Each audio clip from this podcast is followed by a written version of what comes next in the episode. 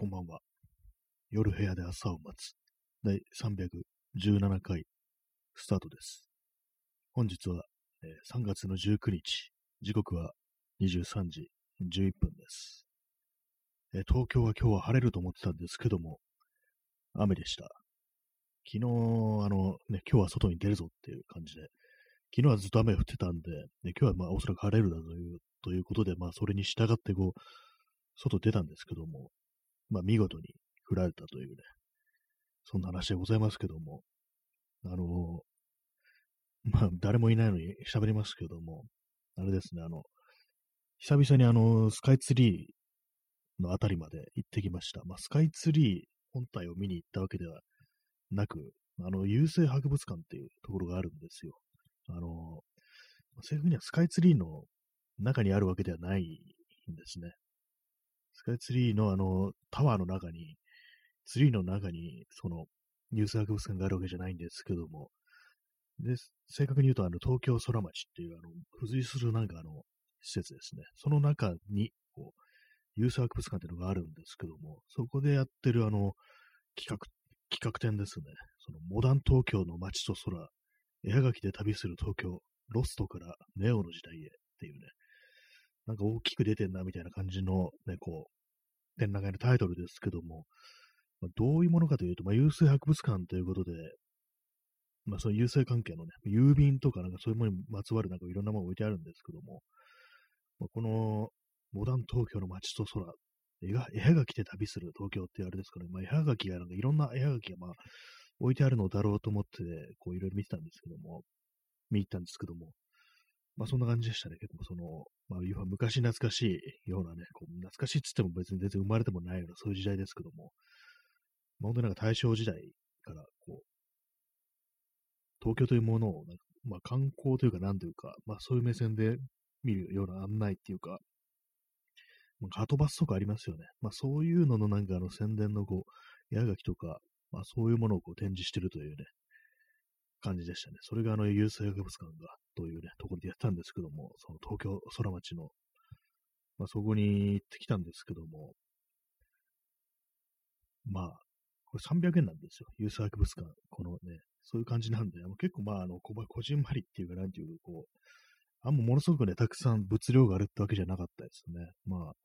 まあ、そんな、こんなもんか、みたいな感じで、まあ、さっとね、こう見て、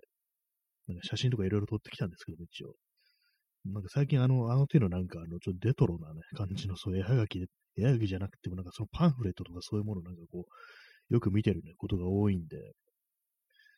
なんかこう、あれなんですね。私あの、よく、テレビのクロージング映像っていうのが好きで、あの、まあ、テレビの、ね、放送がね、一日の放送が終わるときに、まあ、今日で終わりで、今日じゃないや、今日はもう、こう、放送終わりですっていうね、まあ、そういう感じのこう映像が流れるっていうのがあるんですけども、なんかそういうところでなんかこう、使われてるような、なんかこう、なんかデザインの感じっていうか、なんかフォントとか、そういうやつですね。なんかあの、まあ、手書きっぽいのとかそういうのありますけども、あれ、ああいうのなんかいいなと思って、その手のなんかレトロなものをなんか最近よく見てるんですけども、その延長で、その、あれですね、その絵はがき的なものもなんか、その感じのね、通ずるところあるんじゃないかっていうところで、まあ見に行ってきたという、そんなわけでございます。まあ、モダン東京の街と空っていうことなんですけども、やっぱりあれですね、あの関東大震災っていうものが結構大きかったらしく、でもなんか私もなんか物の本でなんか読んだんですけども、結構それまであの浅草とか、関東大震災前は浅草とかがなんかその繁華街としては非常に有名っていうか、まずそこに行くっていう感じだったらしいんですけども、やっぱりその、あれですね、その関東大震災でもかなりのね、相当な被害を受けたっていうことで、そっからあの、なんか麻布だとか、あと銀座とか、まあ、そこに、そういうふうにあの、ちょっと繁華街が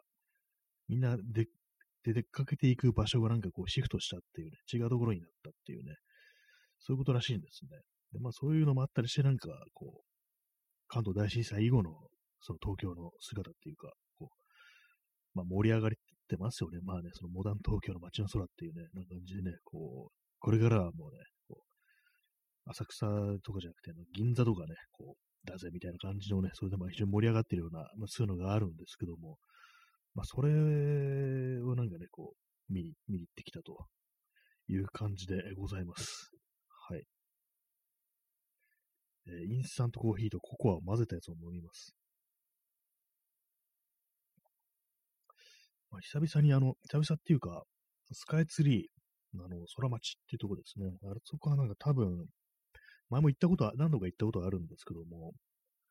あの、全然人があんまいない時間に、結構遅い時間になんかたまたま通りがかって、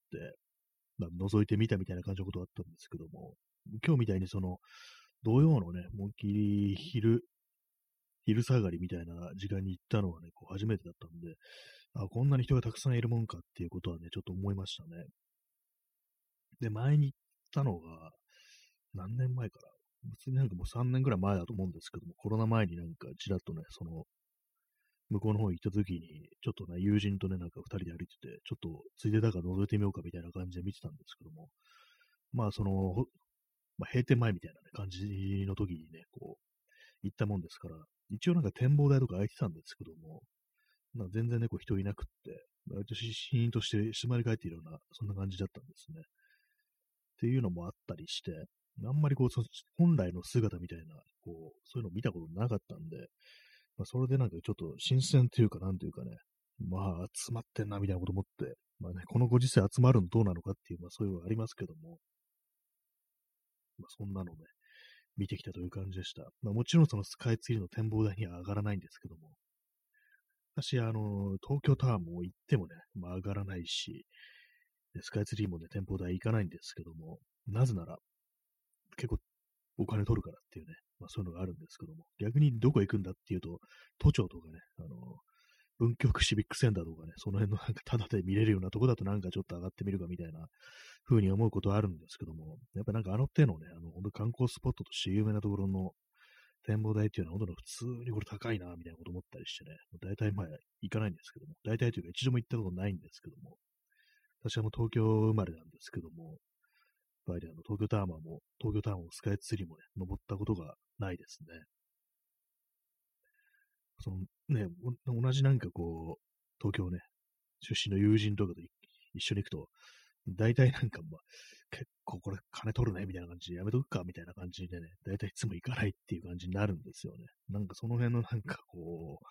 やっぱりね、思っちゃうっていうのは、いつも普段目にしてるもののね、上がるのになんで金とこんな捉えるんだろうみたいなって、まあ、この考えもちょっとめちゃくちゃかもしれないですけども、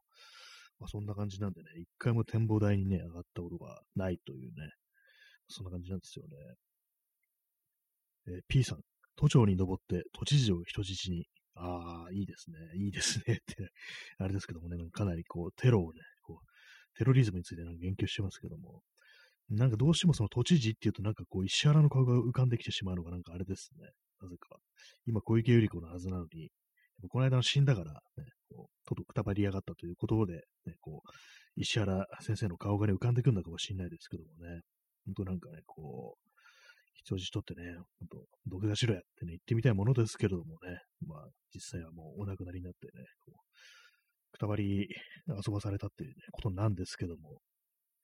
なんか途中に登るっていうと、なんかあの、キングコングみたいに、外、外側からなんか覗っていく、な、ぼ、登っていくね、もうなんか想像しちゃいますけども、普通になんかエレベーターとかね、通ってっていうところですけども。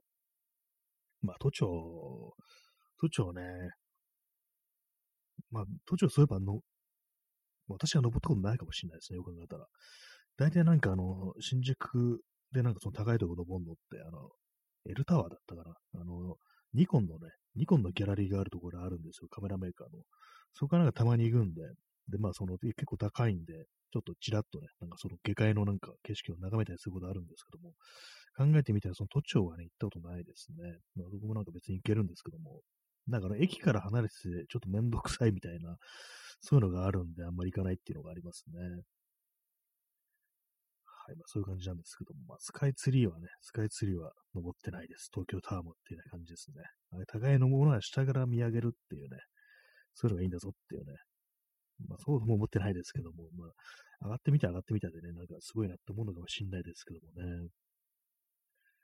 まあ、そういう感じで、その郵政博物館ですね。こう東京空町の郵政博物館に、ね、でやってるモダン東京の街と空っていうね、ことなんですけども、長い古いものをなんか最近よく見てるものですから、そう絵はがきとかね、そういうもの見たいなと思って、まあ、見てたんですけども、まあ、300円のね、なんか非常にまあ安い、安いからなんかそう、どうでもいいっていうわけでもないですけども、まあこんなもんかみたいな感じで、こう見てたんですけども、まあその絵はがきとかあの以外以外には常設線ですね。いつも置いてあるものとしてはなんかこう、昔のね、郵便屋さんのね、こう持ち歩いてた、まあ、制服だとかね、まあ、持ち物とかね、まあ、装備ですよね。そういうものを展示してたんですけども、その中にね、あの、銃がありましたね。銃とサーベルがあって、まあ、そういえばなんか昔はなんか、郵便配達する人はなんかそういうふうには武装がなんか許されてたって聞いたことあるなと思って、で、まあ、どんな銃使ってたんだと思って見てみたんですけども、まあ、まあ、当然古い時代ですから、あの、なんか中折れ式のリボルバーでしたね。なんかね、あの、結構昔のものなんでね、よくわかんないんですけども、なんかすごいちっちゃく見えて、これどういう弾丸を使うんだろうみたいなことちょっと思ったんですけども、まあ妙にシリンダーの部分とか妙にちっちゃく見えたりして、もう現代の重機に見慣れてると、なんかすっごいちっちゃいなみたいなこと思うんですけども、まあでも、結構重要なものをね、なんか運ぶっていうことで、こう、あれなんですよね、襲われることもあったということらしいですからね、やっぱそういうふうに銃をね、持ったらしいんですけどもね。でもなんかやっぱあの武器を見るとちょっとね、上がりますね。なんかこう、そのね、特に銃銃器を見るとね、私はなんかね、こう、ちょっとテンション上がるなみたいなこと言ってね、なんかじーっと眺めてしまいましたけども、まあ、ああいう、ああいうものがなんか発砲されることとかあったんですかね。まあ、サーベル、あとあれですね、ラッパもあったんですよ。ラッパみたいなね、音キー音出したやつ。それは何かっていうと、なんか猛獣になんか襲われてた時、まあ、獣よけみたいな感じでなんかそういうのを持ってたらしいですね。そっかって感じですよね。でもね、本当確かにあのね、都市部だけじゃないんだって、今みたいな感じじゃないですから、本当にこう、で熊とか出てくるようなところにも行かなきゃいけないっていう、そういうのもあったかもしれないですね。で、本当なんかちっちゃいラッパみたいなのでしたね。で、あと、まあ、バッグですよね。バッグ、私、あの、メッセンジャーバッグとか使っててね、まあ、自転車乗ってる人間なんでね、メッセンジャーバッグとか使うんですけども、ああいうのも元をね、辿れば、あの、なんかその、郵便を配達する人のバッグっていうね、ところが着想を得て、その、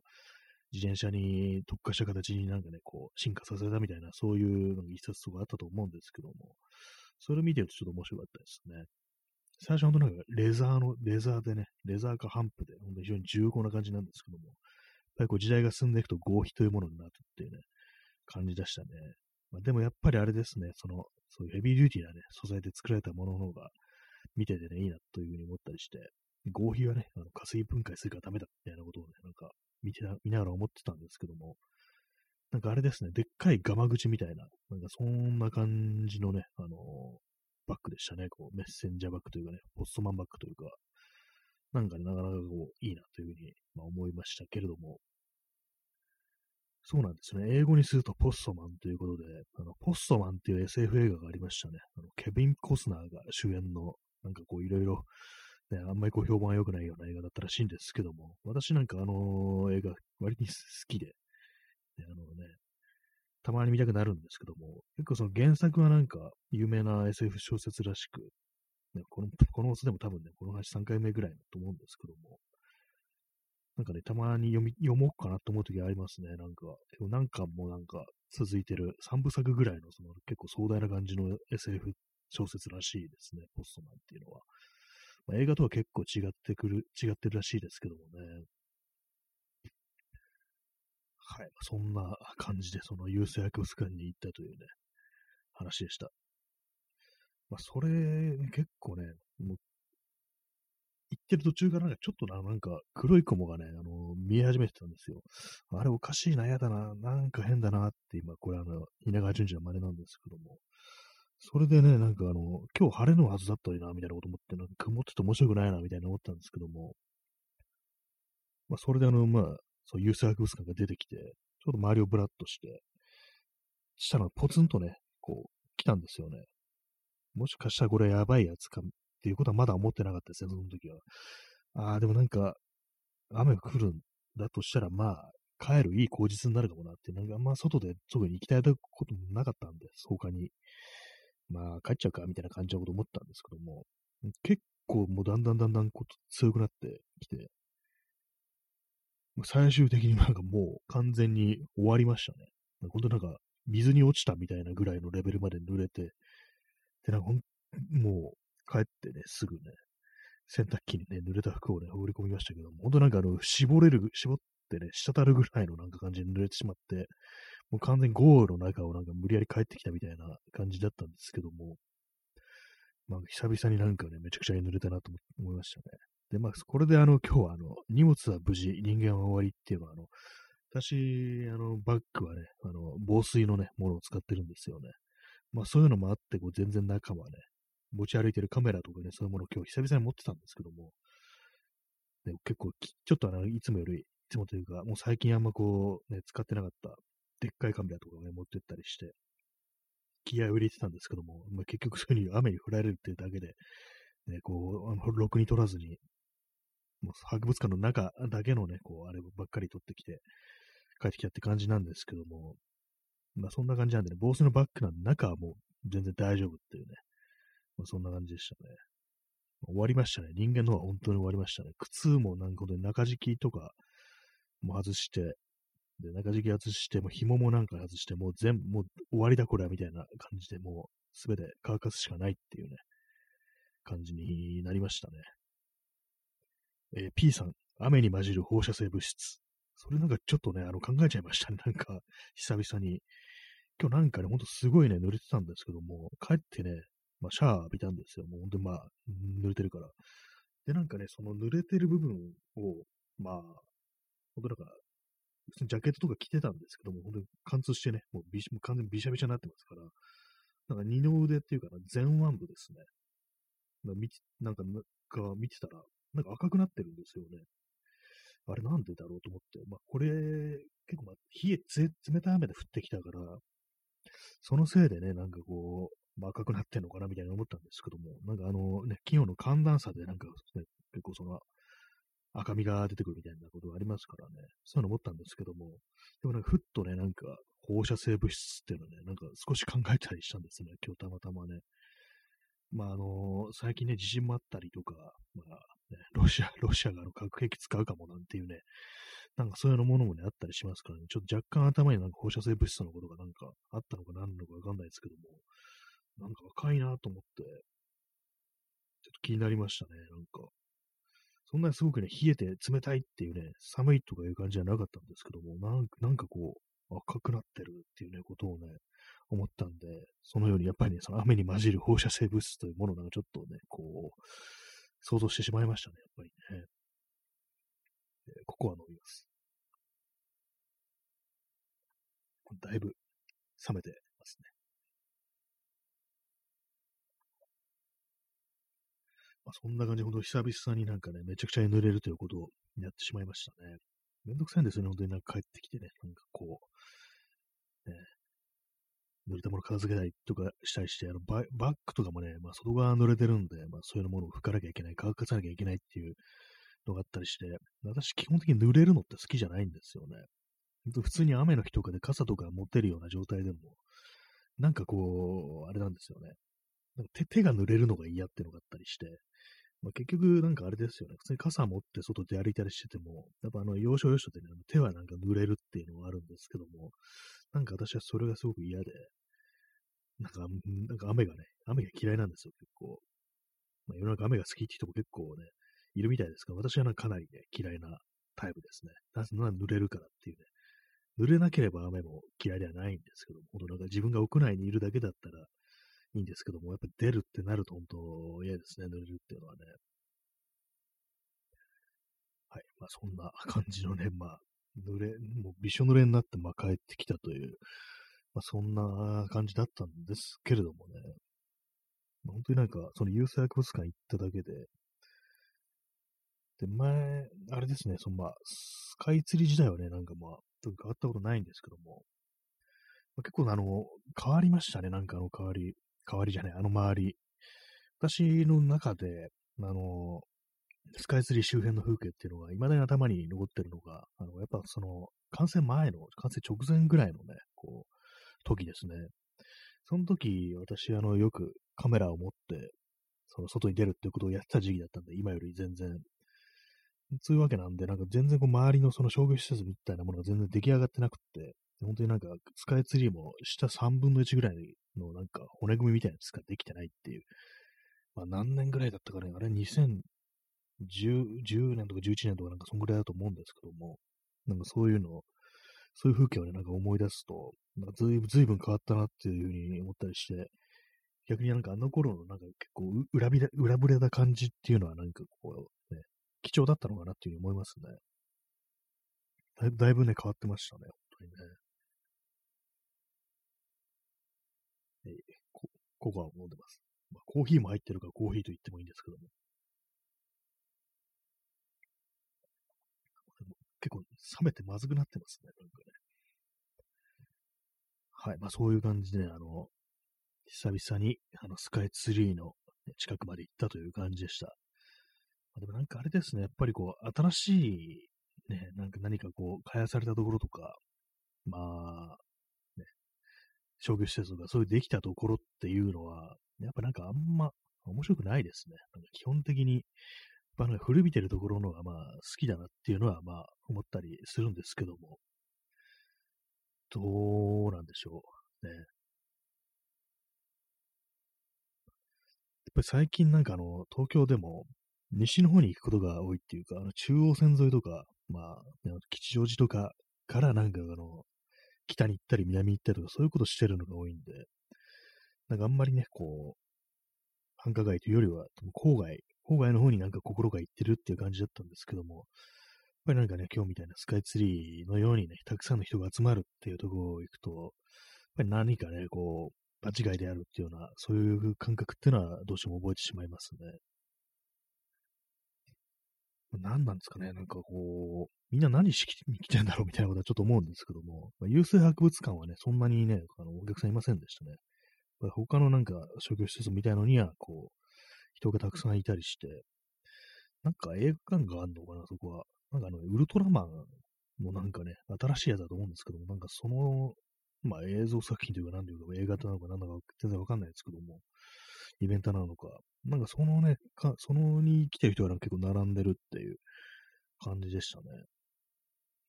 まあ特にあの、興味ないんでね、あれ言うこともないんですけども、まあね、なんかこう、まあ今んとこまだ、その、外に出て何かイベントを楽しみに、見に行くっていう、ね、そういうところはどうもあるみたいですね。まあでも普通にね、なんか、ああいうところに楽しみで行くっていうのは、どういう感じなんですかね。あんまりあの手のね、こう、ところ行ってなんか、行ったことがないっていうか、そうなんですよね。普通に商、ね、ほんと人の集まるような商業施設、それこそなんかね、スカイツリーもそうですけども、あの、宮下パークとか、ああいうものになんか普通にその施設を利用するために行ったことがないっていうね、冷やかしに行くっていうなんか、それだけなんで、で、なんか六本木技術とかも、なんかね、よく知らないですからね。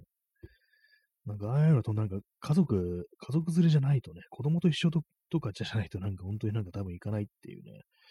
まあそういうところなんでしょうけども、なんかそういうものにね、あんまりご縁がないということでね、行くようなね、機会もあんまない